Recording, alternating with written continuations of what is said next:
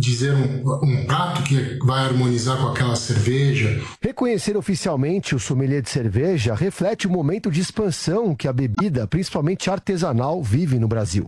A coordenadora do curso de sommelieria da Escola Superior de Cerveja e Malte, Fernanda Bresciani, diz que o cargo tem um papel fundamental, já que é um disseminador importante da cultura cervejeira, mesmo com os bares fechados que hoje as pessoas pagam muito mais pela experiência do que pelo produto em si. Então eu tenho cervejas para tomar enquanto eu assisto Netflix, eu tenho cerveja para tomar enquanto eu faço faxina, eu tenho cerveja para tomar enquanto eu leio um bom livro, enquanto eu como, enquanto eu estou fazendo um happy hour virtual, né? E sem dúvida nenhuma, essas experiências vão ficar gravadas por muito tempo na mente das pessoas. Então, para mim, essa é uma oportunidade incrível em tempos de crise trazer experiência para dentro da casa das pessoas. De acordo com a Escola Superior de Cerveja e Malte, de 2010 para 2019, o número de cervejarias passou de 226 para 1.209. 10 horas em ponto. Repita. 10 da manhã. Termina aqui essa edição do nosso Jornal da Manhã. Ouvinte, espectador, mais uma vez, muito obrigado pela sua audiência. Continue com a nossa programação, lembrando todo o conteúdo no Panflix. E nós voltaremos amanhã, Adriana. Até lá. Combinado. Até lá, Thiago Berraz. Boa segunda-feira, boa semana para você. Obrigado por hoje. E até amanhã, 6 da manhã, hein? Até. Funcionários e familiares, as nossas lojas permanecerão fechadas por tempo indeterminado. Não se preocupe com as prestações. O pagamento, feito exclusivamente em nossos caixas, poderá ser realizado com tranquilidade, sem juros, quando nossas lojas reabrirem. Tudo em respeito a você, a nossa gente e ao país. Fique bem. Loja 100. Jovem Pan Morning Show. Oferecimento Loja 100. Construindo um futuro nota 100 para você. Fique bem. Loja 100. Jovem Pan Morning Show vai começar. Jovem Pan Morning Show está no ar. Jovem Pan Morning Show.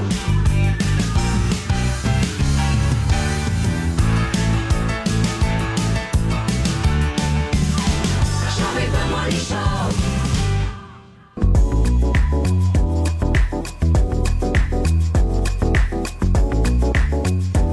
Dia, minha excelência. Ótima semana para você que acompanha a programação da Jovem Pan, a rádio que virou TV. Nós estamos agora entrando no ar ao vivo com o nosso Morning Show, a sua revista eletrônica favorita aqui da programação da Jovem Pan, que te traz sempre muita política, entretenimento, variedades, com um debate plural, democrático, com aquela leveza que você sabe muito bem que é a nossa característica. Então eu queria te fazer aquele convite para a gente começar a semana bem, hoje dia 22 de março de 2021.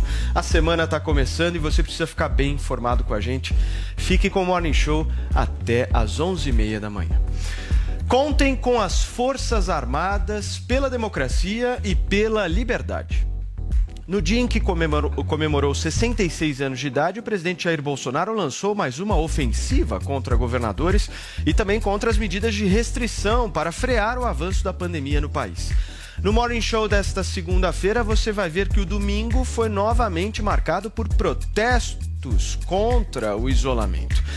Ainda no programa de hoje, nossos comentaristas analisam a polêmica sobre a Lei de Segurança Nacional que está na mira do STF e os últimos levantamentos do Datafolha. Mas não é só isso não, gente. Tem mais no programa de hoje. Bruxa do 71 do seriado Chaves é cancelada na internet. E Rodolfo é indicado ao paredão por fala considerada homofóbica no Big Brother Brasil. Tudo isso e muito mais no Morning Show que está chegando agora no seu rádio, no YouTube e na Panflix. Vamos nessa então, turma. Vamos começar a semana com muito bom humor, alto astral, porque segunda-feira é um dia maravilhoso, né, Paulinha? É um recomeço sempre, né? Vamos começar com o hashtag pensamento positivo. Não tá fácil, né? As notícias não são lá muito animadoras, mas a gente tem que fazer aí é, a nossa parte, pelo menos fazendo esse pensamento positivo para quem está é, lutando contra a Covid, de que as coisas vão melhorar. Essa vacina vai chegar para todo mundo. Vamos começar a semana, pelo menos nessa intenção aqui do Morning Show, hashtag pensamento positivo. Boa, Paulinha. Bom dia, meu caro produtor. Você tá bonito, hein? Gostou, Paulo? Vai pra um casamento hoje?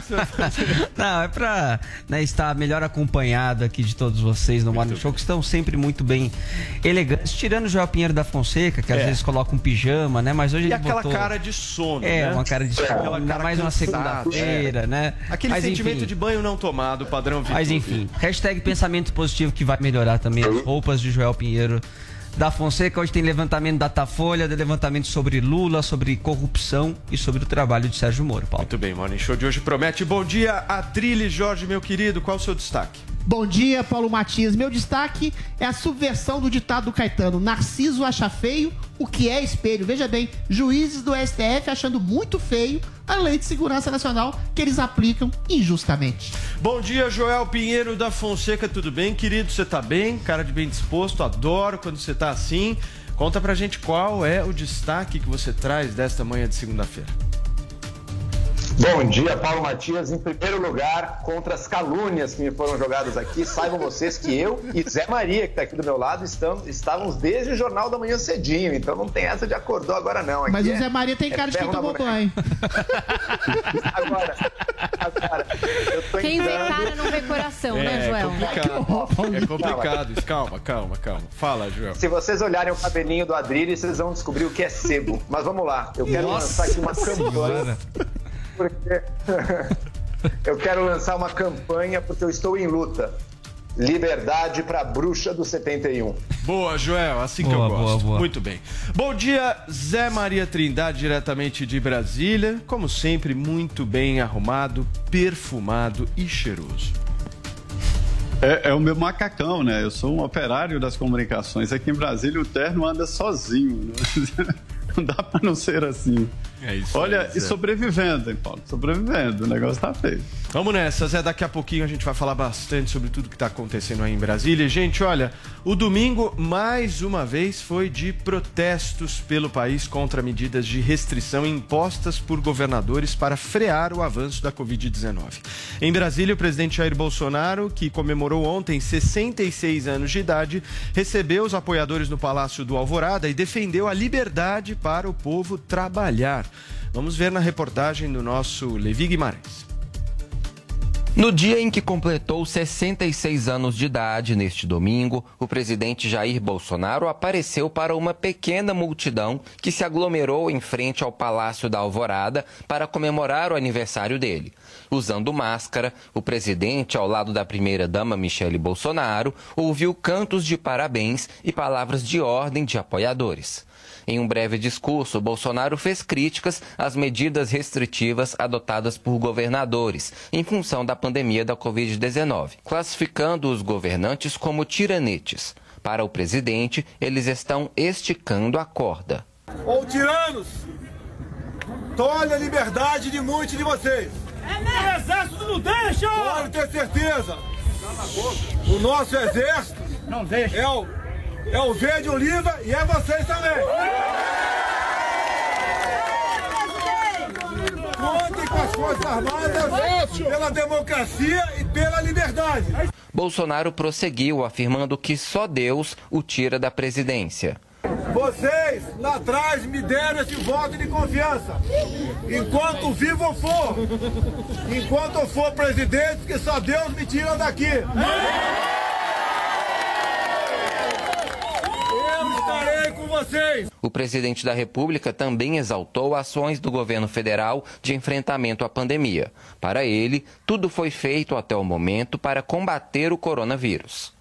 Não só compra de vacinas desde o ano passado, bem como no maior projeto social do mundo, que foi o auxílio emergencial. O povo mais pede para mim. Todo lugar que eu vou é, eu quero trabalhar. Também neste domingo, uma carreata percorreu a esplanada dos ministérios em Brasília em apoio a Jair Bolsonaro. No Rio de Janeiro, apoiadores do presidente fizeram manifestações em frente ao condomínio Vivendas da Barra, na zona oeste do Rio de Janeiro. Com carros de som, eles entoavam protestos contra as medidas do prefeito Eduardo Paes e contra o ex-presidente Lula. De Brasília, Levi Guimarães. E ainda neste domingo, dezenas de pessoas protestaram em frente à casa do governador de São Paulo, João Dória. Os manifestantes pediram a Neste saída domingo, dezenas de de Dória do governo, vamos lá, e os manifestantes pediram a saída de Dória do governo e o fim das medidas restritivas adotadas para evitar a propagação do coronavírus. O prefeito da capital, Bruno Covas, também foi alvo dos manifestantes.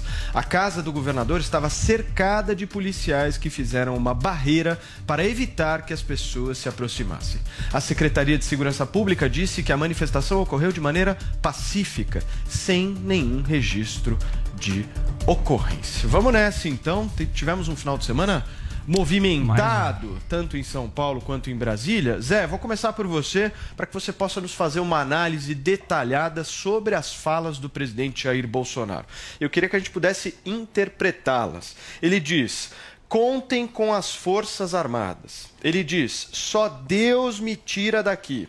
E ele também diz: estão estourando, estourando a corda. Zé, traduz pra gente. É, em primeiro lugar, eh, não é um discurso lido, né? um discurso ali emocionado, frente a uma plateia. Vocês viram aí, quem acompanhou na imagem, tinha muita gente em frente ao Palácio da Alvorada. Um bolo, cortaram um bolo, felicitaram o presidente, soltaram foguetes. Então, ele estava ali emocionalmente, eh, vamos dizer, envolvido e diante de uma plateia, e por isso a gente tem que relevar.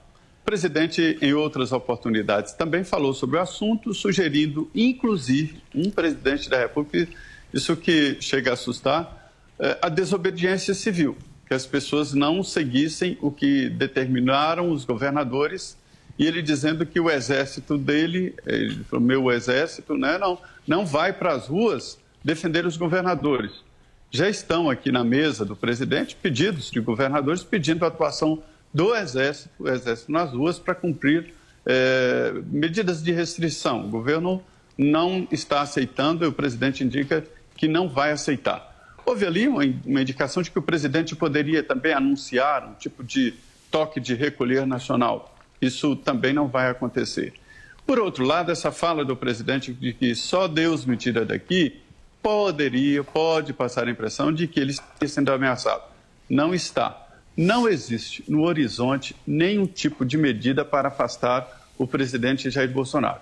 Não existe. Nenhum, digo séria, né? medida séria. Existem pedidos de impeachment registrado, registrados no Congresso, na Câmara, que não tem o menor, menor sentido. Não tem votos, não, tem, não faz sentido. E outro, um pedido no Tribunal de Contas da União, não é o Ministério Público, mas um, um procurador que é é representante do Ministério Público no Tribunal de Contas da União, pedindo o afastamento do presidente. Ele, eh, nos últimos 11 meses, fez 45 pedidos, 45 representações contra o governo, contra o presidente e ministros. Então, não é o Ministério Público que pediu. Um procurador, ele tem direito, tem autonomia de pedir, mas também tem autonomia de receber um não. Então, esta é a situação. Resumindo, não, apesar desta fala do presidente, não há nada a se levar a sério aqui que possa indicar um afastamento do presidente. E o otimismo aí desta reunião de quarta-feira com governadores, representantes do Congresso e do Judiciário. Perfeito, Zé. Me chamou muito a atenção nessas duas manifestações, entre aspas, né, uma do aniversário do presidente da República e outra do João Dória, que o Bolsonaro, querendo ou não querendo, ele coloca a gente na rua para defender. Diferente do Dória. Você não vê ninguém saindo na rua para defender o Dória, né, Joel? Tem uma que que base você de acha? apoio muito forte. Exato. O Dória não tem o tipo de base de apoiadores, de seguidores, de eleitores que tem o Bolsonaro. Isso ele pode contar com isso ao longo aí de desde o início da sua presidência até agora. O problema é que o Bolsonaro desde o início achou que essa base de pessoas na rua fosse ser o bastante para governar. Então ele passou um ano e meio ali, até mais dois anos quase, batendo cabeça com o Congresso, um ano e meio batendo cabeça com o Congresso, achando que o povo na rua faria as coisas acontecerem e simplesmente não fez.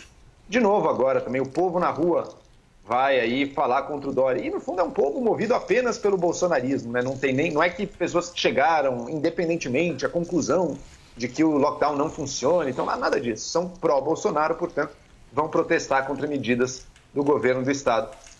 Por acaso vão, vai funcionar aquilo? Por acaso algum município ou estado vai deixar de usar as medidas de isolamento nesse momento que a coisa chegou num nível crítico que a gente tem acompanhado agora, em que pessoas não têm nem leito, mesmo quem não tem Covid não está encontrando leito, pessoas que têm, precisam de cirurgia não estão conseguindo fazer sua cirurgia.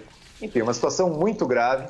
É uma pena a postura que o Bolsonaro vem adotando, porque ele podia usar essa adesão popular para coisas boas. Imagina usar esse tipo de adesão para uma campanha propositiva de estimular que as pessoas não se aglomerem, de estimular o uso de máscara, por exemplo. Tão simples. Mas nem a máscara ele foi capaz. A máscara era coisa de viado, segundo o Bolsonaro no ano passado. Essas foram as palavras dele. E até hoje não foi capaz de, de conseguir mobilizar isso, portanto, esse apoio popular que ele tem. Me parece que não é tão grande agora quanto era no passado mas isso ainda a gente verá no, nos, nos, próximos passos, nos próximos episódios. E parece que não é tão grande quanto no passado, mas ainda é relevante. Mas, infelizmente, serve apenas para fazer manifestações de amor ao presidente, de ódio a tudo que não é o presidente, mas de propor realmente soluções para o Brasil até agora é o zero absoluto. Adriles, mas querendo ou não querendo, esquecendo dessa disputa política, há um certo mérito de você conseguir mobilizar essa quantidade de pessoas. A gente precisa reconhecer isso. Eu discordo fundamentalmente de que a mobilização política de pessoas nas ruas seja exclusiva por causa de um sentimento de paixão ao Bolsonaro ou de qualquer tipo de bolsonarismo. Esse é um pensamento de classe média alta que não percebe que pessoas precisam trabalhar no país, sobretudo pessoas mais pobres, sobretudo empreendedores que geram emprego, que geram trabalho, o trabalho está sendo cerceado. O direito de ir e vir e o trabalho como libertação do cidadão está sendo cerceado nesse país. Eventualmente, há duas crises básicas no Brasil hoje. Uma crise que é complicadíssima de saúde pública. Você tem uma cepa de um vírus seis vezes mais transmissível e as pessoas realmente deveriam evitar aglomerações, estão evitando. As pessoas deveriam uh, fazer uma, uma, uma, projeção maior uh, de medidas de distanciamento social, de pessoas mais velhas, de uso de máscara, de uso de álcool gel e uma série de coisas. Agora, erram todos nessa crise. Erra o Bolsonaro quando, ah, ah, compelido a sua claque, em vez de fazer, aí o Joel tem razão, uma certa razão, fazer uma propaganda mais propositiva em relação a uma unificação entre todos, no esforço de fazer um combate a aglomerações, no esforço de fazer uma coisa propositiva em relação ao uso profilático de máscara.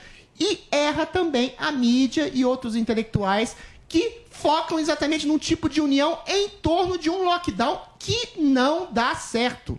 Só em São Paulo tem duas semanas que a gente está no isolamento severíssimo e não dá certo. Não só por uma questão científica de, que é contestado, como as condições socioeconômicas, estruturais do Brasil. Em São Paulo, por exemplo, a gente vê metrôs, ônibus, transportes públicos lotados, apinhado de gente. Essa gente vai onde? Vai festejar às 6 horas da manhã? Não. Ela vai trabalhar em serviços e trabalho essencial. Farmácias, mercados, hospitais. E sem esse trabalho essencial, as pessoas não sobrevivem. E voltando desse trabalho é, essencial, eventualmente, talvez, infelizmente, contaminadas, elas vão contaminar as casas. Ou seja, existe um cabo de guerra entre um presidente que nega peremptoriamente qualquer tipo de medida de isolamento, de distanciamento okay, social, ou deixa de falar, e uma mídia, e intelectuais, e políticos que insistem em política de trancamento radical que não deram certo no ano passado. Okay. Estão fazendo e cometendo os mesmos erros. Todos estão errados nesse momento. Deixa eu girar a pauta aqui, gente. A gente vai ter bastante oportunidade de debater ainda sobre esse tema. A gente vai seguir falando de pandemia. Mais de 500 economistas, banqueiros e empresários do país assinaram e divulgaram neste domingo uma carta aberta em que pedem medidas mais eficazes para o combate à Covid-19. Paulinha, dá detalhes do texto para a gente. Vamos lá, essa é a primeira manifestação de peso de representantes da área econômica e mediante esse pico que a gente está vivendo da pandemia, essa carta foi enviada também a representantes dos três poderes, executivo, legislativo e judiciário. Vamos a alguns nomes também que assinam essa carta, nomes importantes. Então, os ex-ministros da Fazenda, Pedro Malama, Wilson da Nóbrega, Marcílio Marques, Moreira, Rubens Recupero, os ex-presidentes do Banco Central Armínio Fraga, Afonso Celso Pastore, Gustavo Loyola, Ilan Godfani, Pércio Arida. Também temos aí assinando a carta pessoas ligadas ao mercado financeiro, o conselheiro do Unibanco Pedro Moreira Salles, o presidente do Credit Suisse José Olímpio Pereira, quer dizer, é muita gente mesmo que assina essa carta que no texto reúne dados, chama a atenção para esse momento crítico da pandemia e detalha medidas que podem contribuir para é, amenizar essa crise, esse cenário grave que a gente está hoje. Então vamos aqui ao primeiro trecho da carta, diz assim, ó, estamos no limiar de uma fase explosiva da pandemia e é fundamental que a partir de agora as políticas públicas sejam alicerçadas em dados, informações confiáveis e evidência científica. Não há mais tempo para perder em debates estéreis e notícias falsas. Precisamos nos guiar pelas experiências bem-sucedidas, por ações de baixo custo e alto impacto, por iniciativas que possam reverter de fato a situação sem precedentes que o país vive. Aí, sem citar o nome do presidente Jair Bolsonaro, o documento diz o seguinte, ó o desdenho à ciência, o apelo a tratamentos sem evidência de eficácia, o estímulo à aglomeração e o flerte com o movimento anti-vacina caracterizou a liderança política maior no país. Sobre a situação econômica e social trazida pelo agravamento da pandemia, a carta diz assim, ó, essa recessão não será superada enquanto a pandemia não for controlada por uma atuação competente do governo governo federal. Este subutiliza e utiliza mal os recursos que dispõe, inclusive por ignorar ou negligenciar a evidência científica no desenho das ações para lidar com a pandemia. Eles também apontam ali quatro medidas urgentes que poderiam ajudar nesse momento e indispensáveis. Então, a aceleração no ritmo da vacinação, a questão do uso, incentivo ao uso de máscaras com distribuição gratuita e também com orientação educativa e também a implementação de medidas de distanciamento social e a criação de um mecanismo de coordenação do combate à pandemia em âmbito nacional orientado por uma comissão de cientistas especialistas. Em relação à vacinação, eles também especificam assim, ó, a falta de vacinas é o principal gargalo. Impressiona a negligência com as aquisições, dado que desde o início da pandemia foram desembolsados 528,3 bilhões em medidas de combate à pandemia. A insuficiente oferta de vacinas no país não se deve ao seu elevado custo, nem à falta de recursos orçamentários, mas à falta de prioridade atribuída à vacinação. E aqui frisando, né, o grupo diz que enquanto a vacina não chega, eles classificam como urgente e essencial o reforço das medidas de distanciamento social, bem como a introdução de incentivos e políticas públicas para o uso de máscaras mais eficientes. Tá aí, bom resumo feito pela Paulinha aí dessa carta com mais de 500, né, Paulinho? Economistas, Importantes, banqueiros, né, empresários, da professores. Tem, tem peso essa carta porque tem muita gente que não é nem de direita, de esquerda, é, é técnica, Sim. né? Gente absolutamente técnica. Zé, como é que essa carta repercutiu aí em Brasília? Olha, é, na elaboração da carta, já foram ouvidos aqui líderes políticos, partidos políticos, e já se sabia desta elaboração da carta que traz ali os pontos básicos. A Paula resu- resumiu muito bem, mas assim, é, só insistindo em quatro pontos, né? Máscara, isolamento, vacina, o distanciamento e o mecanismo nacional. Esse é o grande ponto de interrogação e que deve ser criado na quarta-feira, nesta reunião do presidente com os governadores e representantes do Congresso Nacional. Mais do que nunca, é preciso sim se criar uma instituição, um grupo, uma secretaria, algo que defina linhas gerais de forma nacional. O presidente já entra para esta reunião com ponto negativo, que ele já entra dizendo, olha, eu aceito qualquer coisa menos, menos a possibilidade de toque de recolher, ou, sei lá, é, é, lockdown, qualquer nome que tenha. Mas os governadores trazem exatamente esse pleito, querem que o governo coordene ali um lockdown nacional, mesmo com, com uma semana, sei lá, um prazo a ser definido. Essa reunião é muito importante, de quarta-feira. Muitos líderes dizem que é a grande chance do presidente Jair Bolsonaro estabelecer essa linha nacional. Agora, sobre a carta, tem peso, ali tem pessoas que eh, deixaram a inflação em 82% e agora dão receita. E tem vários tipos de, de economistas, mas tem, tem peso sim. O Zé, essa reunião de quarta-feira é o presidente Jair Bolsonaro, o seu ministro da Saúde, que toma posse somente amanhã, né? Terça-feira, ele ainda não tomou posse, o Marcelo Queiroga, os governadores e o Congresso Nacional, é isso? Todo mundo junto, quarta-feira?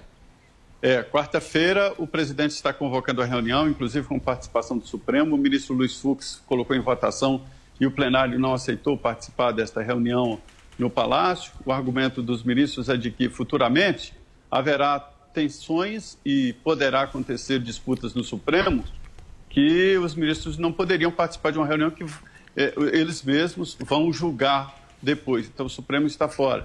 Eh, mas o procurador-geral, eh, representantes dos governadores das cinco regiões, presidente da Câmara e do Senado, e aí a tentativa de se criar esse órgão nacional. O momento é sensível, né? O presidente trocou o ministro, mas o novo ainda não assumiu, ainda não há nem data ainda.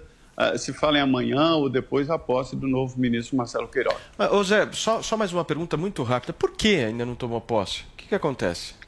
Impedimentos pessoais, é, é, conflito de interesses. Ele participa de empresas que poderiam ser colocadas como interessadas em decisões do Ministério da, da Saúde. Isso é muito importante porque É. pode gerar processos futuros, né? Perfeito. Vini. E complicado também, né? Porque o momento pede urgência, né? É, pede exato. que o ministro já tivesse um mês. já tivesse atuando. Agora, uma outra discussão importante, Paulo, também é sobre essa utilização das máscaras, porque alguns especialistas já estão dizendo que a máscara de pano já não protege tanto para essa nova variante, né? Que inclusive dispararam já as buscas pela máscara eh, PFF2 e também a N95, N95, né? E os especialistas recomendando que as pessoas utilizem até Saiam duas máscaras, usem duas máscaras de proteção. Perfeito. Eu acho que essa reunião de quarta-feira é importante, hein? Acho que na quinta nós vamos noticiar, talvez. Eu acho que o Bolsonaro não vai largar o- mudanças. o discurso. Eu acho que vai, hein? É muita pressão numa reunião só, hein, Adrilis? O que, que você acha? O que eu acho é que eles estão pedindo por aquilo que já foi implementado no Brasil.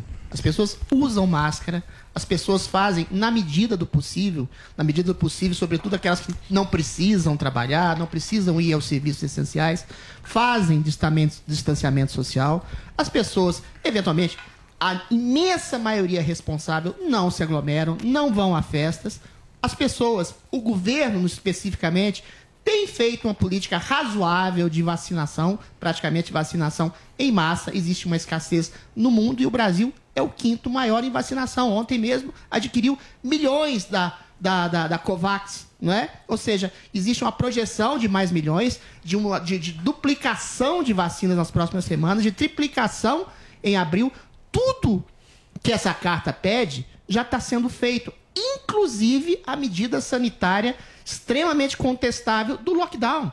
Metade dos estados estão praticamente em lockdown. São Paulo está em lockdown, Rio Grande do Sul está em lockdown, o Distrito Federal está em lockdown, Rio de Janeiro está com medidas severíssimas de isolamento social. A questão é: existe uma cepa mais transmissível e mais mortal e mais letal. Isso não é culpa exatamente de ninguém. Existe sim uma certa irresponsabilidade na postura do presidente que não ataca e que não coloca medidas de distanciamento, que não propõe, mas essas medidas estão sendo feitas não só pela população, como exageradamente por alguns governantes que trancam populações com lockdowns que não, volto a repetir, necessariamente funciona porque tem periferias e tem transportes públicos apinhado de gente e não dá para culpar nem os transportes, as pessoas que vão trabalhar nos transportes, nem as periferias das pessoas que empreendem eventualmente num dia para comer no outro.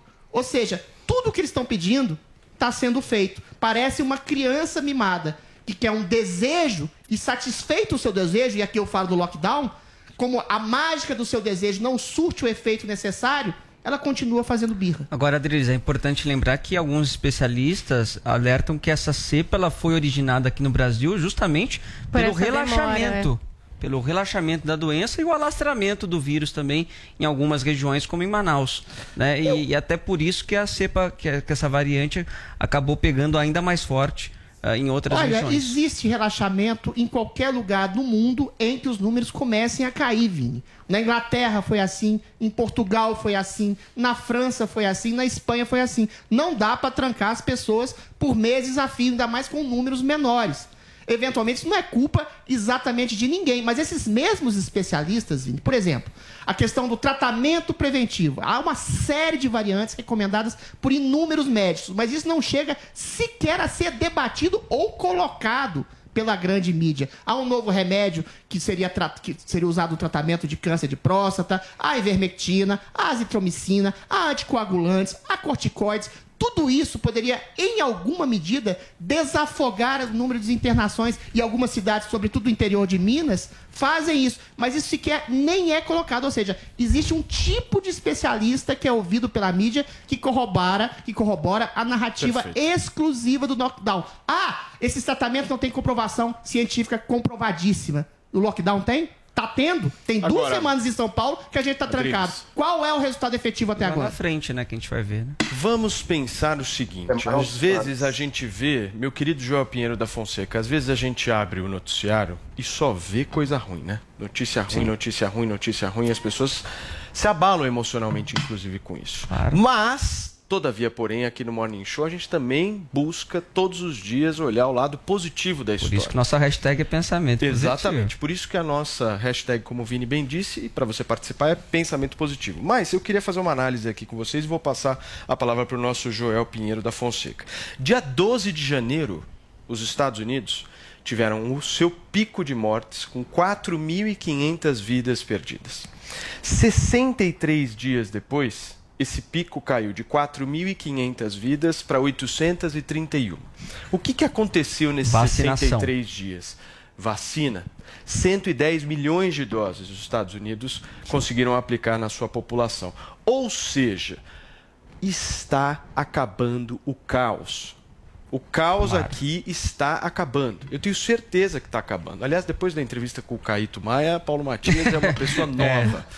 Vai acabar esse caos. A Você que está aí esperança- nos Deixa eu ouvindo, só nos assistindo, adicionar um vai elemento. acabar. Porque as vacinas estão chegando. Eu acredito, se a gente olhar a capacidade de, de, de vacinação do SUS, que agora, em abril mesmo, nós vamos estar vacinando mais de um milhão de pessoas por É dia. isso aí. Se tudo der certo. Ou seja, com vacina, o negócio vai acabar. Vamos persistir. O que a gente não pode agora é afrouxar. Falta pouco. Está acabando o negócio. Essa é uma mensagem positiva que eu queria passar. Gostou, Paulinha? Gostei, preciso de esperança.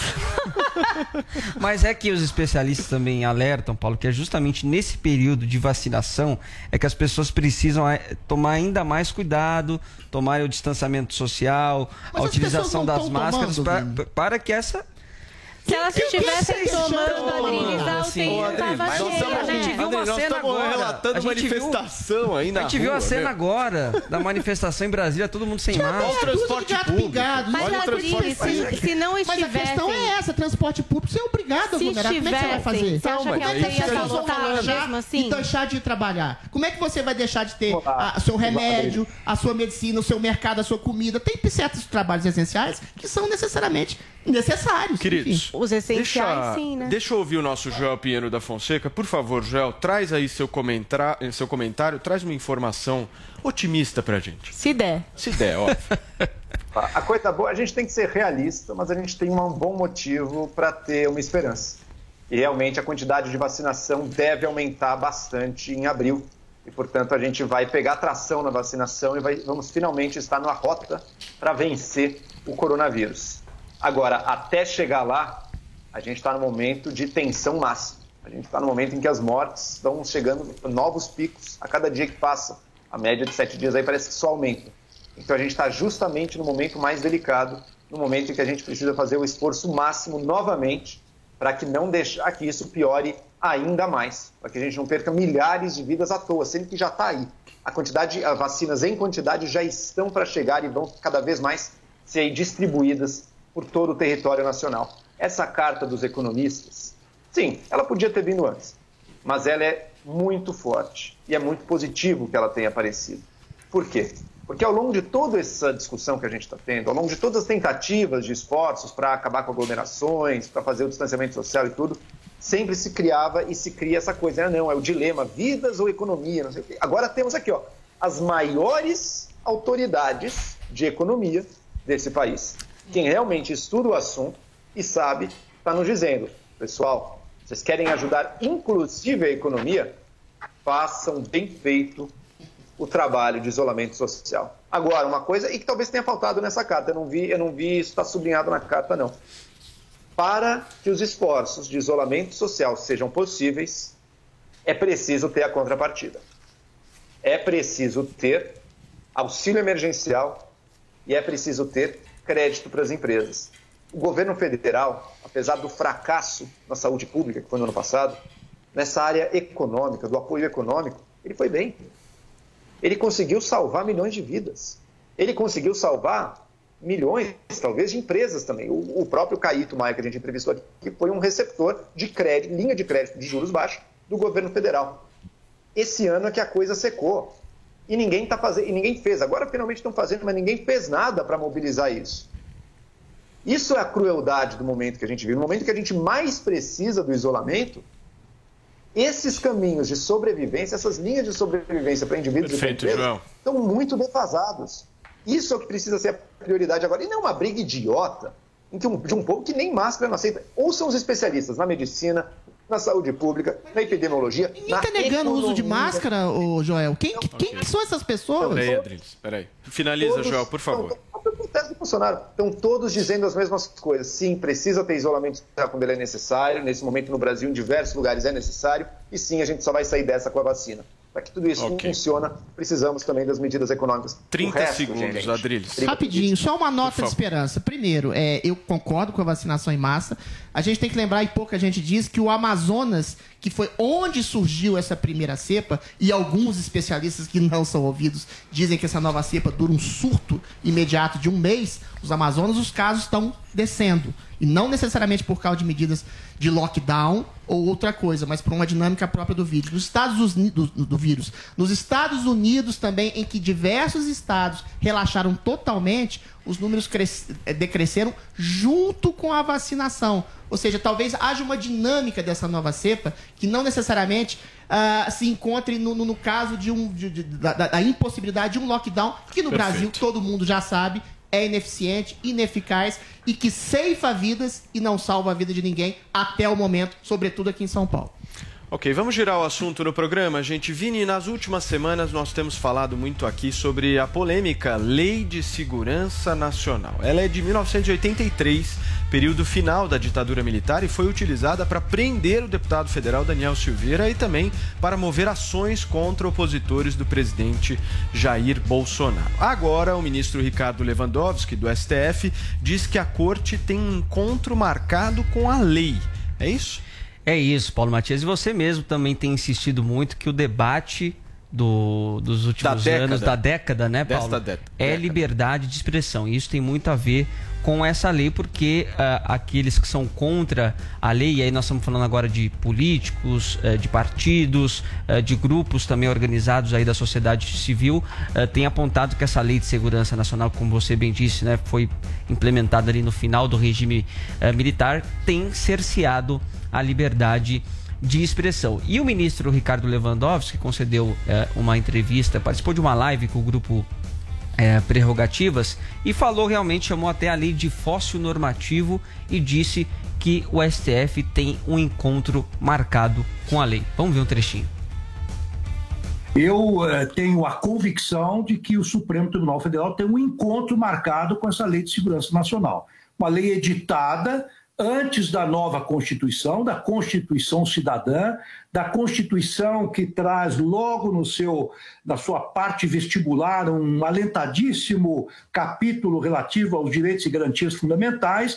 O Supremo precisa eh, dizer se esse fóssil eh, normativo é ainda compatível com não apenas a letra da Constituição de 88, mas o próprio espírito da Constituição de 88.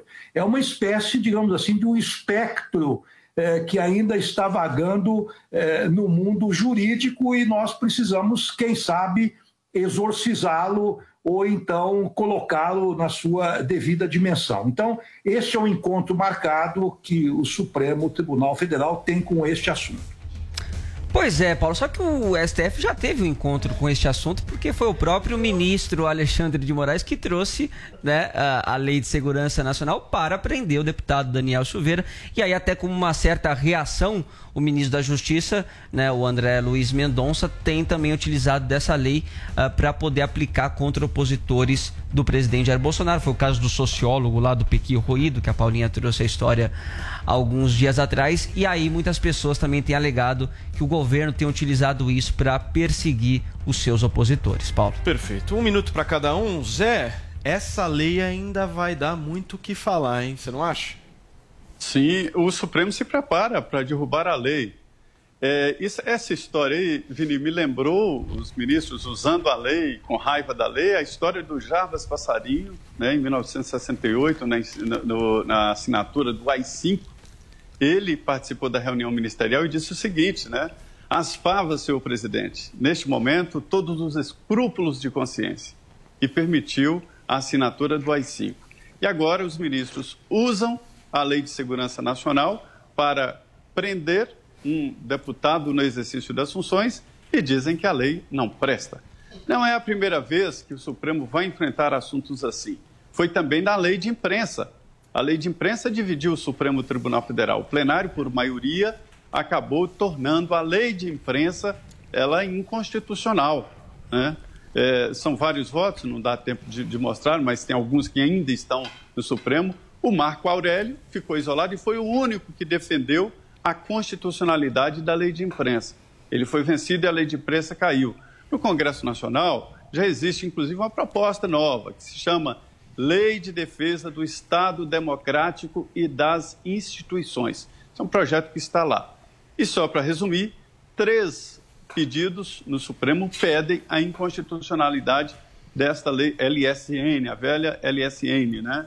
É, mas o principal que está na porta mesmo é do PTB, que pede a inconstitucionalidade da lei. A lei de segurança foi usada pelo ministro do, da Justiça para tentar é, processar jornalistas, foi utilizada em várias circunstâncias pelo procurador-geral nos atos antidemocráticos e que foi usada também para denunciar o Adélio Bispo, que deu a facada no presidente. Então é o seguinte: a Constituição é de 88, a lei é bem anterior, 1983. Então, se houver ali uma inconstitucionalidade da lei, significa que ela não foi recepcionada pela Constituição. Aí fica o Congresso para regulamentar algo aí em defesa das instituições. Perfeito. Joel Pinheiro da Fonseca, você acha que essa lei é inconstitucional?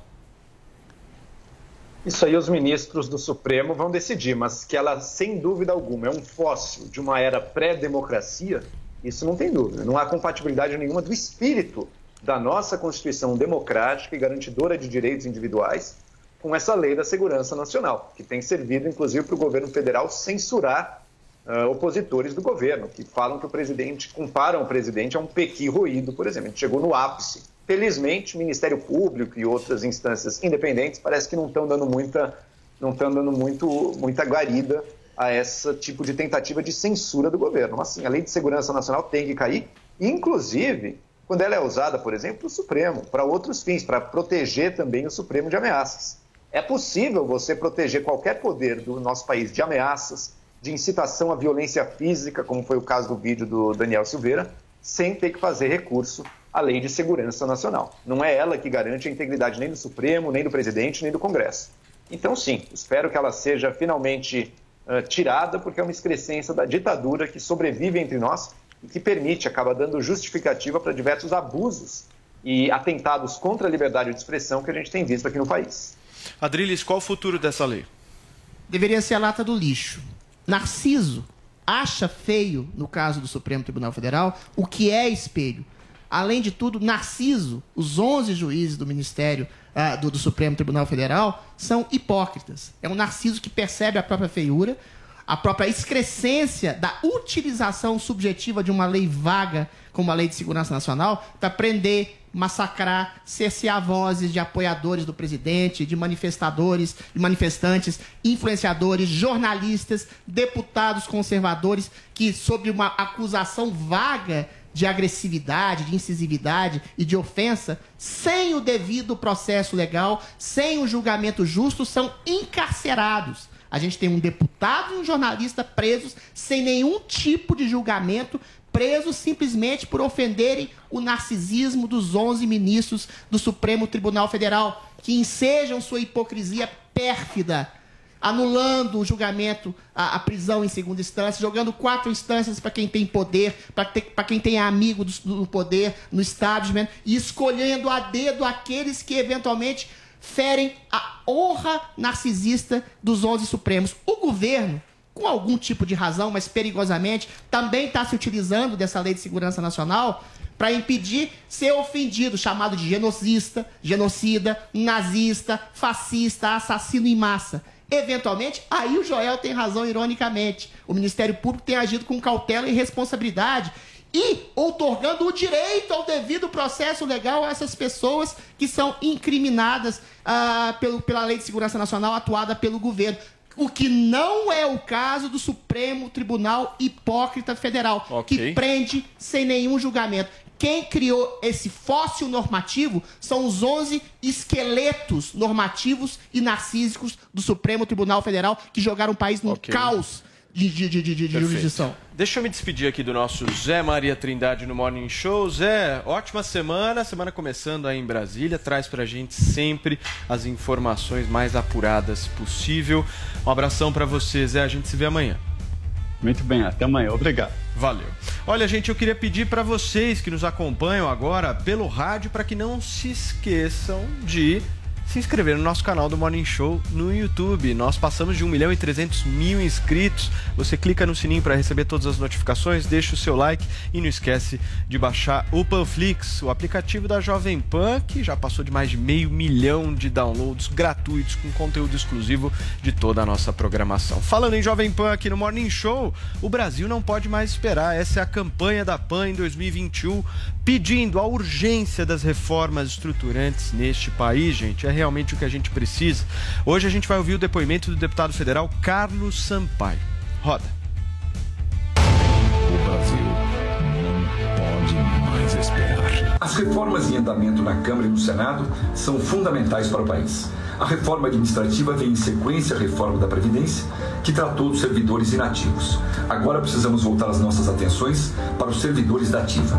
Neste contexto, a reforma administrativa enviada pelo governo foi apresentada de forma a atingir apenas aqueles servidores que forem contratados após a sua aprovação e trazendo alterações importantes, como novas regras para as contratações, o fim da estabilidade e ainda medidas que facilitem as demissões. Já a reforma tributária deveria ter sido aprovada há muito tempo. O que precisamos é que haja uma maior interação entre os presidentes da Câmara e do Senado para a definição de qual das PECs deve ser priorizada. Sou pessoalmente favorável à aprovação de ambas, por estar convencido de que elas são essenciais para o crescimento econômico do Brasil e para garantir segurança jurídica aos investidores internacionais que queiram atuar no país. O Brasil não. Da Jovem Pan com o nosso Morning Show para uma notícia muito importante. A nossa redação recebeu denúncias de assédio contra a moradora de uma vila no México que estaria importunando um homem desempregado que vive apenas com a filha e só queria poder ler o seu jornal tranquilamente. As investidas não correspondidas desta senhora estão sendo vistas como normalização da cultura do estupro. Paulinha, qual é o nome dessa bruxa? Quer dizer, é, digo, desta senhora, por favor. É a bruxa do 71. Não tem outro jeito de falar que não seja assim, friamente, claramente. Vamos relembrar que Pepe Le Gambá foi uma pessoa que também. Uma pessoa não, né? Um animal. Gente, o que, que tá acontecendo? Que também foi cancelado, um personagem. Olha, e temos imagens, inclusive, de Nossa, momentos em que ele o quê? Força, força o namoro com uma gata que ele pensa que é um gambá, mas é uma gata. Então, o Pepe Le Gambá foi cancelado, vocês sabem, perdeu o emprego, não está mais em Jam, saiu aí dessa sequência, Sim. desse filme, eh, e agora O mesmo acontece com a bruxa do 71, que, como poucos sabem, eu não sei, agarra muito o seu Madruga, quer muito ter ali alguma coisa com ele, nunca consegue. As pessoas disseram, poxa, é a mesma coisa. Assim como o Pepe, bruxa do 71, agarra, força seu Madruga. E aí a internet se dividiu. Sim, ela deve ser cancelada ou não, não é a mesma coisa. E bom trazer no Morning Show, porque poderemos definir se está na mesma categoria ou não está, se devemos ou não cancelar a bruxa do 71.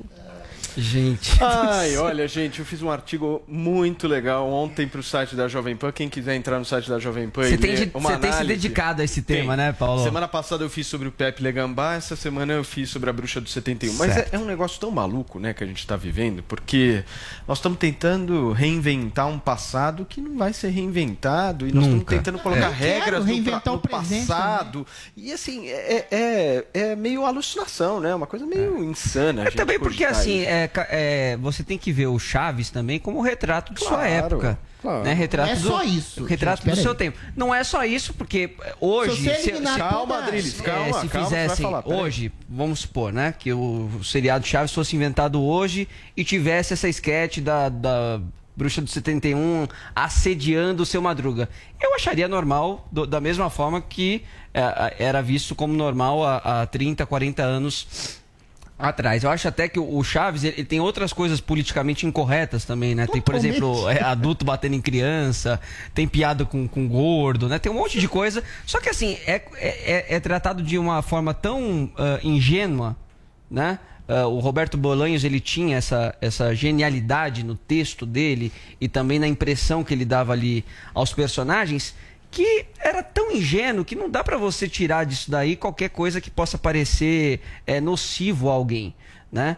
E pelo amor de Deus, né? Do, a bruxa do 71 é, normalizar a cultura do estupro realmente, como Paulo Matias disse, é o fim dos tempos, né, Paulo? Não, na realidade é uma é uma arrogância, né, de quem chega É. querendo cancelar, enfim, um personagem como esse, porque essa pessoa ela acredita que ela tem uma propriedade intelectual acima de todos os outros Claro. e há uma sinalização de virtude constante dessa pessoa querendo ditar como a sociedade deve agir e quem é o parâmetro? Ela. Isso. Né? Não, eu sou o correto aqui, eu dito como a sociedade vai agir. É uma perda de tempo. E a sociedade ela, evolu ela evolui, claro, né, em muitos temas, em muitos É, assuntos. Eu acho que o humor de hoje é feito de uma, com esse outro olhar também, mas não é preciso você apagar, cancelar né, obras do, ah, do passado para você é, é, é, mudar o que é e feito também na hoje. ficção só pode acontecer coisa super correta. É isso que eu tipo, queria. Meu ponto é também. exatamente Hum, esse. É um recurso de mostrar também o errado, o que não dá, o que é é chato. exatamente esse. Senão, Não, e, como é que vai fazer? Em quantos anos a Bruxa do 71 levou para ter é, a força que ela tem? Quantos anos o seriado Chaves levou para conseguir alcançar a quantidade de É. E a pessoas que alcançou resistência desse que homem, né, de ser Madruga, né, de resistir E aí, a é. todas essas simplesmente ofensivas. num achômetro de uma determinada pessoa que vai lá e é compartilhada na rede social, você destrói um legado. É. Destrói. Adriles. Não, a questão que você está falando, vocês estão falando, ah, não, não pode negar o passado. Eu não quero negar nem o presente. A arte do presente está sendo negada. Numa obra de arte, num entretenimento, no programa de humor, sobretudo de humor, as personagens são vistas de maneira ca- caricatural, sobretudo em seus comportamentos que podem ser considerados abusivos, né? É alguém patético. A bruxa do 71 é uma pessoa que não tem noção da própria percepção, da própria imagem, que quer que quer exatamente é uma carência absoluta, que ela se coloca pra cima do cara, que ela vai acima do sujeito, que ela constrange as pessoas. Agora, a arte, a ficção é feita de personagens constrangedores, malévolos, caricatos, canalhas, ou então mesmo ambíguos. A Bruxa do 71 é uma pessoa, personagem dócil que tem essa característica constrangedora que pode eventualmente ser considerada abusiva, mas não a ponto de estabelecer que ela é ícone de um personagem de cultura, de apologia à cultura do estupro. É a mesma coisa você falar que qualquer tipo de vilão que aparece numa série, num filme, numa novela, é ícone e, e propõe a, a apologia do mal. Não, ela está retratando o mal, ela está retratando uma ambiguidade latente do ser humano, ela está retratando uma caricatura, um constrangimento feito ou exercido por alguém. E se você faz uma asepsia, não só na arte do passado,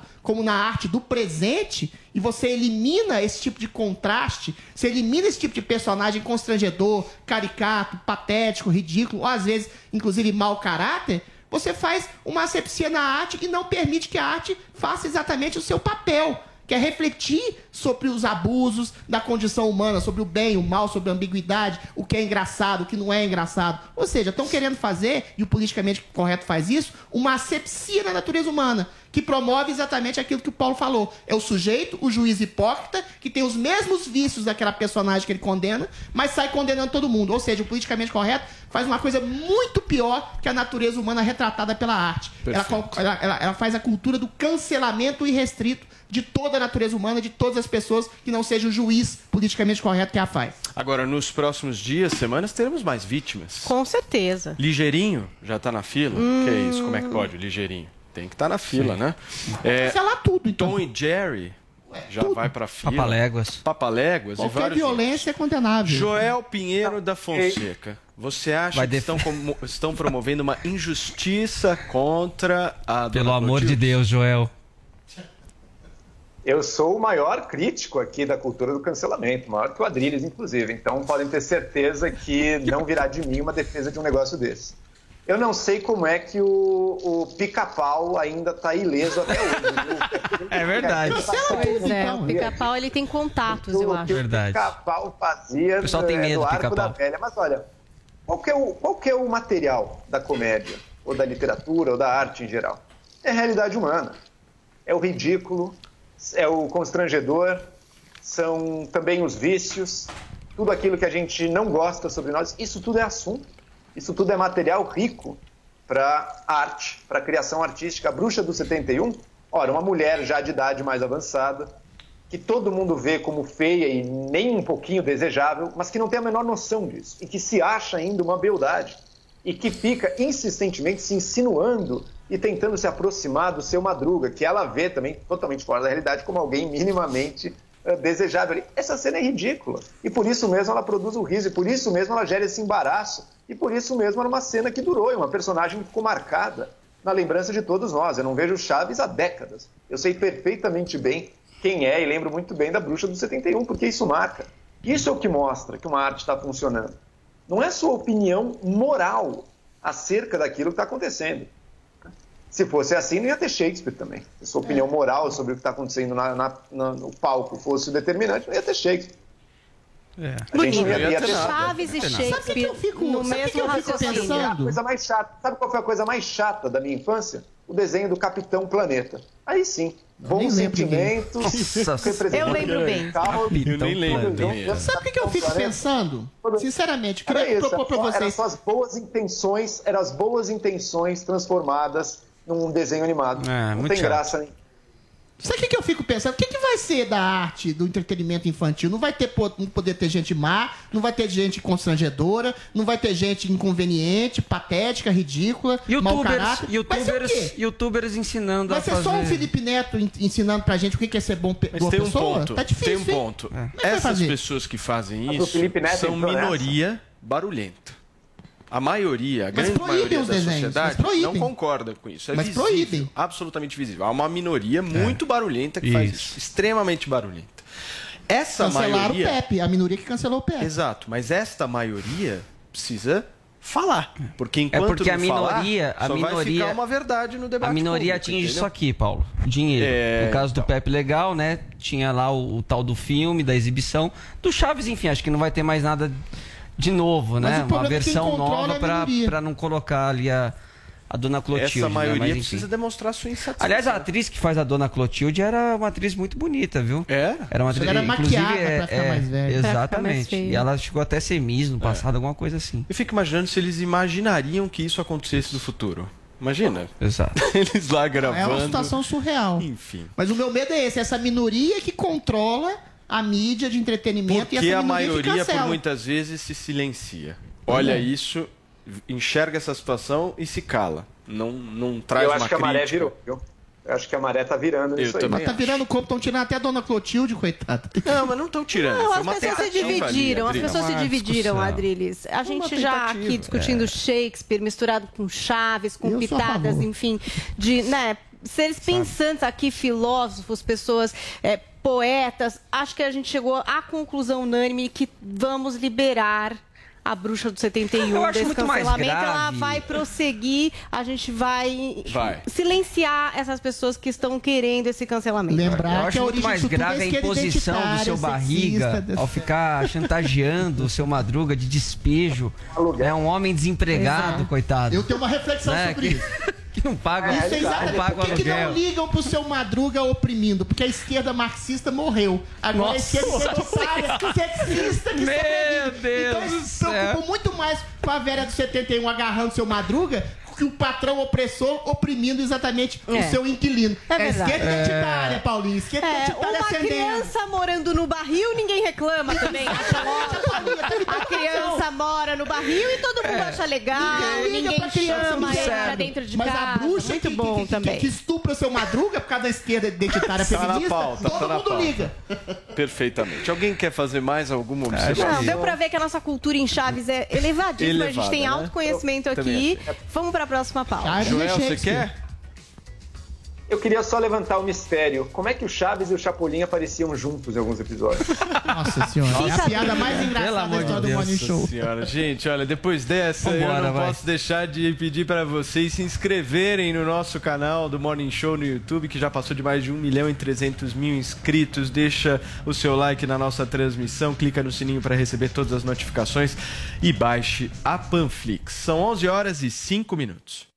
É, lá no ABC Paulista, Exatamente. é, de cobradores e motoristas de ônibus que pedem para ser inseridos, serem inseridos é, mais rapidamente no processo de vacinação. A gente estava batendo um papo aqui com a nossa Beatriz Manfredini, que está lá ao vivo. Bia, obrigado pela sua participação aqui no Morning. Você tem mais alguma informação extra para passar para gente?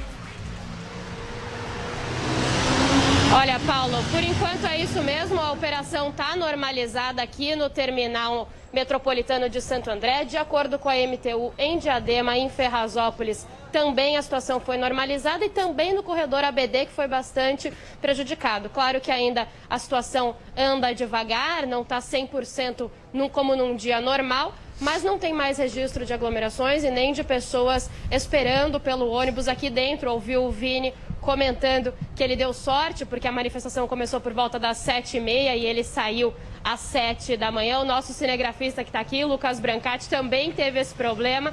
Estava saindo aqui do terminal de Santo André pela manhã, acabou precisando pegar um carro de aplicativo para chegar no trabalho. Mas agora não tem mais esse problema, já dá para entrar nos ônibus normalmente por aqui, Paulo. Valeu, Bia. Qualquer coisa, chama a gente aqui que a gente imediatamente para tudo que Jodriles, Paulinho e Vini estiverem falando para trazer informação ao vivo para o nosso ouvinte, o nosso espectador. Um beijo para você, Bia. Bom trabalho. Olha, gente, vamos voltar a falar de política aqui no nosso programa. A condenação do ex-presidente Lula no caso do triplex do Guarujá e a decisão do ministro Edson Fachin de anular as sentenças contra o petista foram temas do mais novo levantamento do Datafolha. Vini, qual é a opinião pública sobre este assunto? É isso, Paulo Datafolha, que ouviu aí 2.023 pessoas nos dias 15 e 16 eh, de março, né? Eh, o Datafolha fez vários question- questionamentos, a gente vai falar sobre outros temas também, mas especificamente sobre esse, né? Sobre o Lula e a condenação dele, a decisão brasileiros acreditam que a condenação dada pelo então juiz Sérgio Moro a Lula na Operação Lava Jato foi justa e acham que a decisão foi injusta 38% e 5% não souberam opinar. Ou seja, Paulo, apesar dessa movimentação toda que o Lula causou na política, apareceu até em primeiro em algumas pesquisas aí de intenção de voto, a maioria dos brasileiros acha, eh, acham que acha que a condenação dele na Lava Jato foi justa. A pesquisa também ouviu, eh, Paulo, a opinião dos brasileiros sobre a corrupção no país. E a expectativa de que haja mais corrupção no Brasil subiu ao maior nível desde que Jair Bolsonaro assumiu a presidência em 2019. 67% dos brasileiros dizem esperar que haverá mais malfeitos daqui para frente. Na pesquisa anterior, esse número foi de 55% em dezembro do ano passado. Então, um aumento significativo aí de 55% para 67%, como a gente acompanha aqui na nossa tela e até a reportagem da Folha indica que essa aproximação do Bolsonaro com o Centrão e as denúncias também que envolvem o filho, o senador Flávio Bolsonaro, eh, das acusações de rachadinha, aquela compra da mansão de 6 milhões podem interferir também nessa pesquisa. E a terceira e última pesquisa sobre o trabalho de Sérgio Moro também. eh, o Datafolha ouviu aí a opinião dos brasileiros e 45% consideram que Moro foi bom ou ótimo como juiz principal da operação Lava Jato. Só que esse número caiu bastante, Paulo, porque em outros três levantamentos o número variou de 65% a 62%, agora está em 45%. Já a rejeição ao trabalho de Moro quase que dobrou. Ele variou de entre 11% e 13% e agora está em 27%. Quem o avalia como regular soma 25%, ante 15% e 16% há cinco anos atrás, Paulo. Perfeito. Joel Pinheiro da Fonseca, essa queda da avaliação do Moro também tem como consequência a falta de comunicação dele, né? Com certeza, também tem como uma das causas a falta de comunicação. Está todo mundo se unindo para enterrar o legado da Lava Jato e para dificultar o combate à corrupção? Sim, está. Mas nesse momento, justamente nesse momento, é essencial que aqueles que fizeram o combate à corrupção tivessem vocais, estivessem falando, estivessem defendendo o seu legado e estivessem defendendo a sua conduta. Isso a gente não vê. É uma omissão total. Dos, de parte dos procuradores, você até pode dizer, ah, tudo bem, mas eles ainda são procuradores, eles não podem ficar se colocando assim no debate público. O Moro já não é mais nada. O Moro já não é mais juiz há muito tempo. Então, ele sim deveria estar se colocando de forma muito mais assertiva, muito mais pública, porque, de novo, se ele não se defender, ninguém mais vai fazer isso por ele. O povo, sem dúvida alguma, não vai para as ruas para defendê-lo.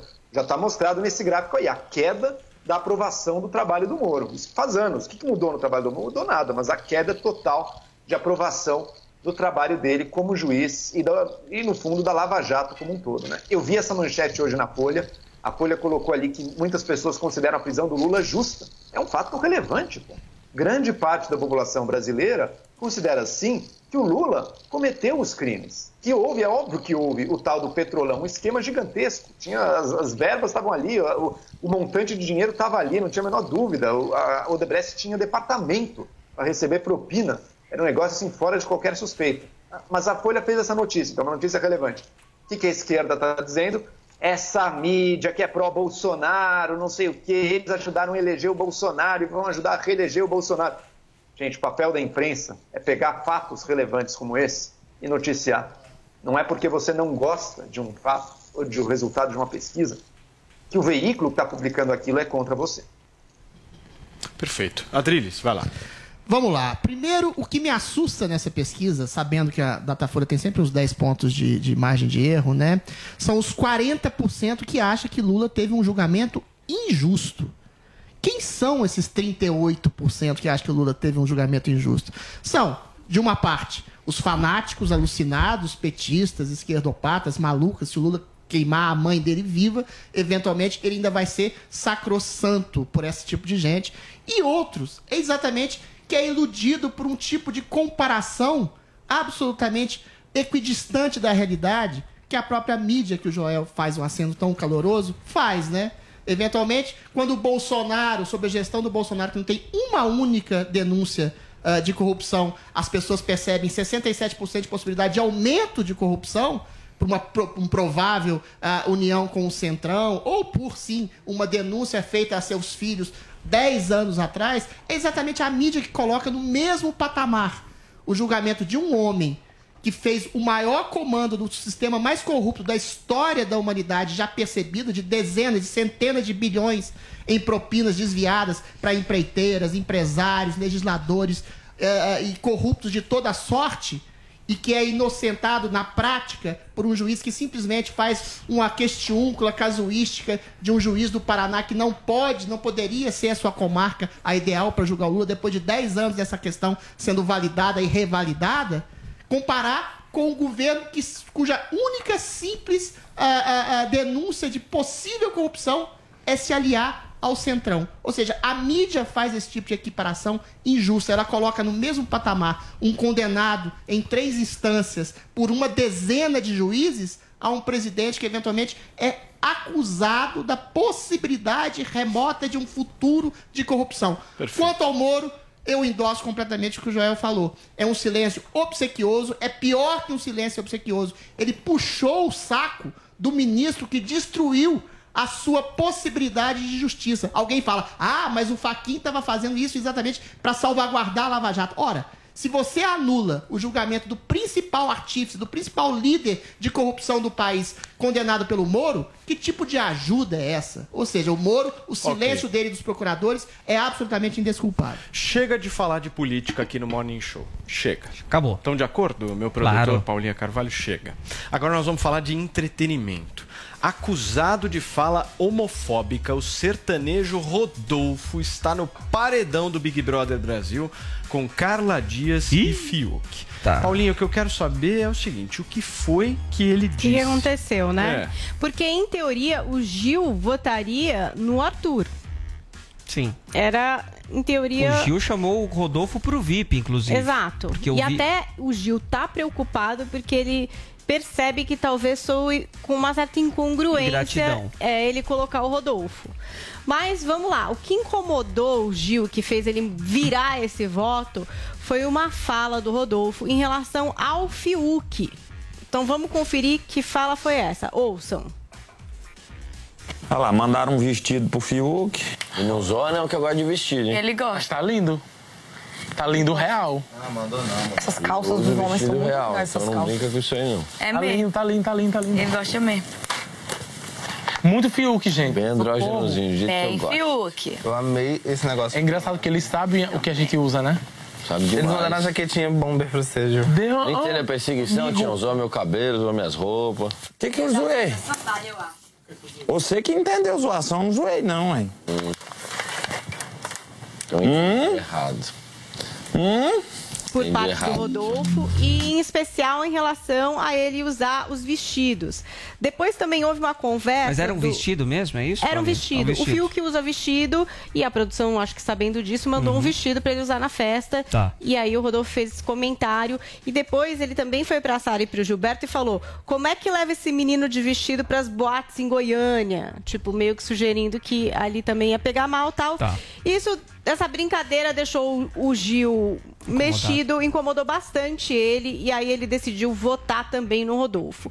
O que o Gil não sabe é que fora da casa já existe um movimento há bastante tempo em relação a essa questão é, do Rodolfo ser ou não homofóbico. Teve um vídeo que saiu a primeira vez que ele foi pro paredão, que trazia ali uma fala em que ele dizia que não tinha problema nenhum com quem era gay e que gay era uma criatura que divertia muito ele.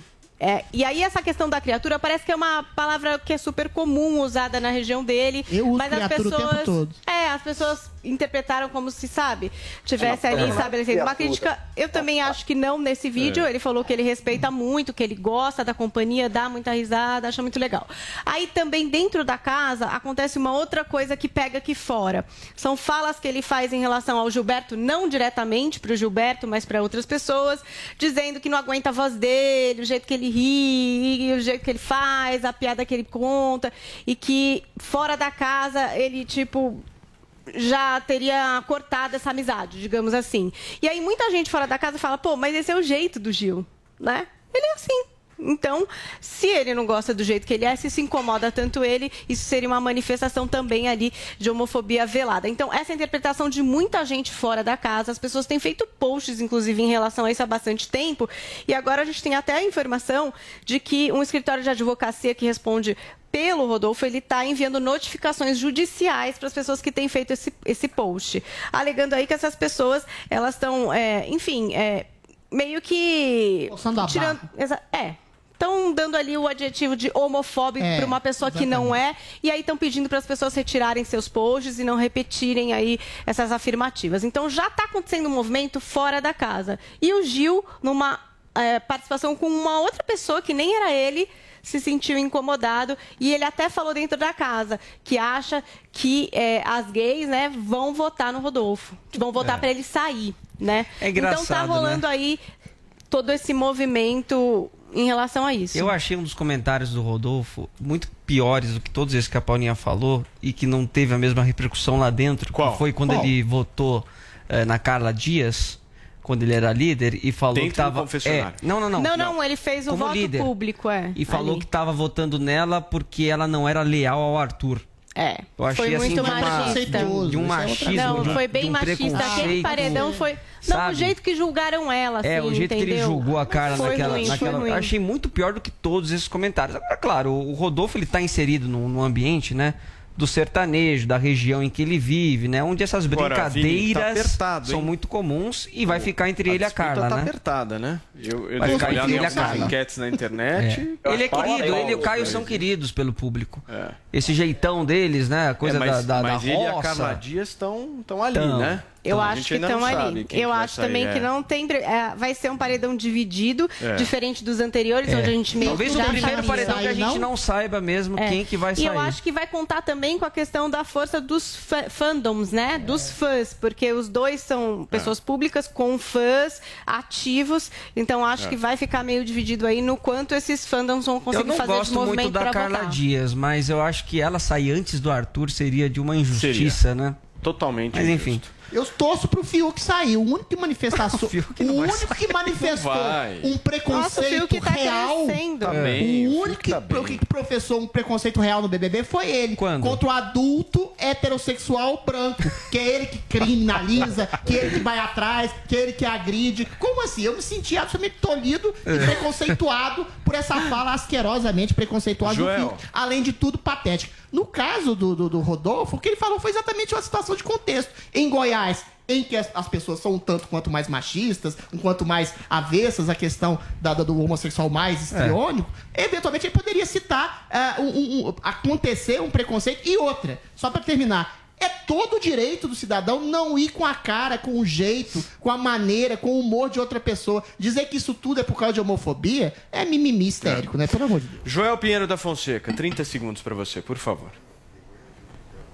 Olha, o Rodolfo tem um histórico aí dentro da casa de uma irritação né, com o Gil e parece que também com o João Luiz, ou seja, os, os homossexuais, que no vídeo dele ele diz que, nossa, a criatura gay é que eu acho mais engraçada. Na prática, ele não tem achado tão engraçado assim, não. Ele dá mostras de irritação.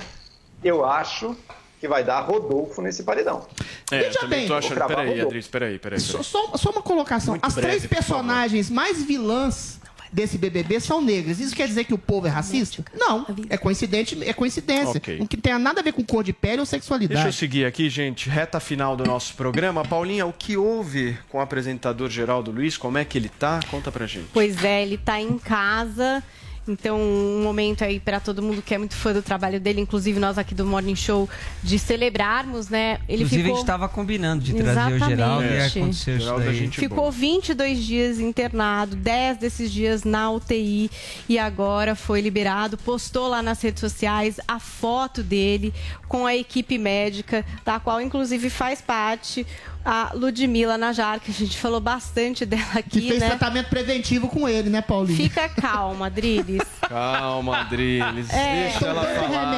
Peraí, deixa ela concluir o raciocínio. Ele Peraí. disse assim, ó, viva a vida, depois de 22 dias internado, tive alta ontem à noite, passei uma travessia como de um rio turbulento que aos poucos foi acalmando. Agradecer toda a equipe de enfermeiros, médicos e minha amiga, que diretamente foi a responsável pelo meu tratamento, que me trouxe de volta, mulher determinada a salvar vidas, doutora Ludmila Rajar, que tanto cuidou de mim. O que senti quando elas entraram no quarto, uma voz de Deus interna em mim, vocês, tantos que oraram por mim, muito obrigada, que Jesus cuide de vocês, a gratidão por voltar vivo para casa.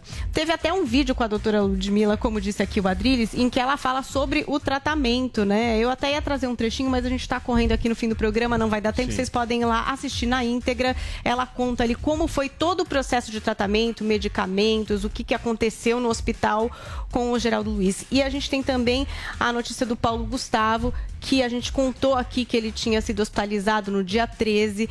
Na sexta-feira tinham notícias boas de que parecia que as coisas estavam andando bem, mas do domingo ele teve de ser entubado. E isso preocupou muito os fãs, a família. Tem muita gente hoje fazendo post também em relação à recuperação dele. Olha, a gente tem o post também do marido do Paulo Gustavo, Que é médico, né, escreveu o seguinte, olha, ele escreveu assim, ó: "Hoje o amor da minha vida tomou mais um passo na cura da infecção pela COVID-19. Foi sedado e entubado para que a cura consiga se estabelecer nos seus pulmões sem cansá-lo tanto com a falta de ar que o incomodava. Estou calmo, confiante, tenho certeza de que será um passo importante para a melhora completa do nosso guerreiro. E eu também peguei um post para a gente ver aqui do Caetano Veloso, que foi uma dessas pessoas que fez posts com foto do Paulo Gustavo e ele escreveu: Estamos todos aqui todos, eu, meus filhos e Paulinha, pedindo a Nossa Senhora, aos orixás e a todos os santos por sua recuperação. Nós o amamos muito também aqui, a nossa torcida do Morning Show, para que o Paulo Gustavo tenha aí a sua saúde restabelecida o mais breve possível. É isso aí, Paulinha.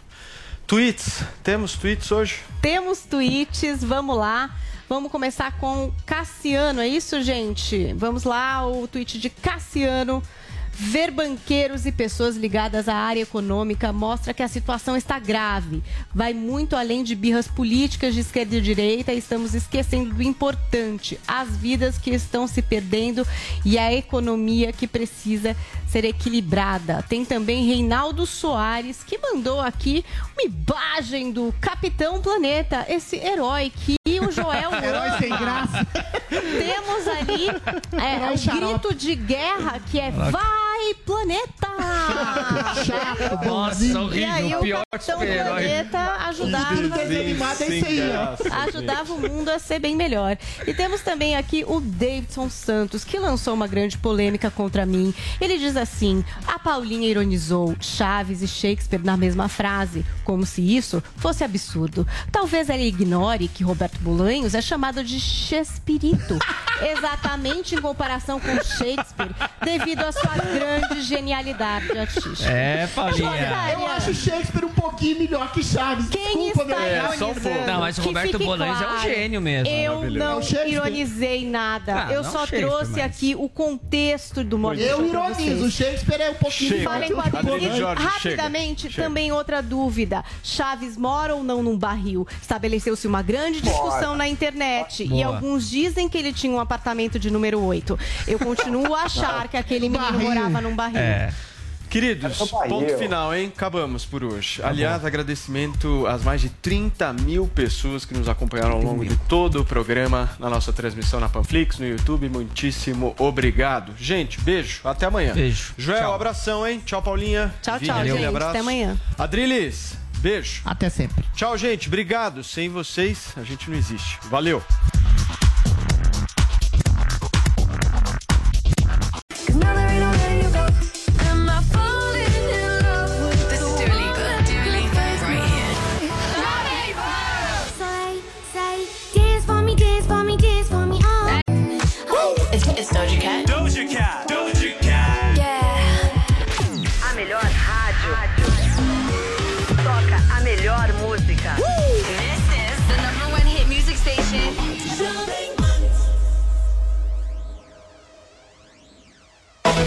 Notícias, política, esportes, tecnologia, entretenimento e muito mais. No app News Jovem Pan, você escolhe somente os assuntos de seu interesse e recebe notificações em tempo real. É a notícia direto na palma da sua mão, com leitura fácil e resumida. Baixe já na sua loja de aplicativos app News Jovem Pan. É grátis.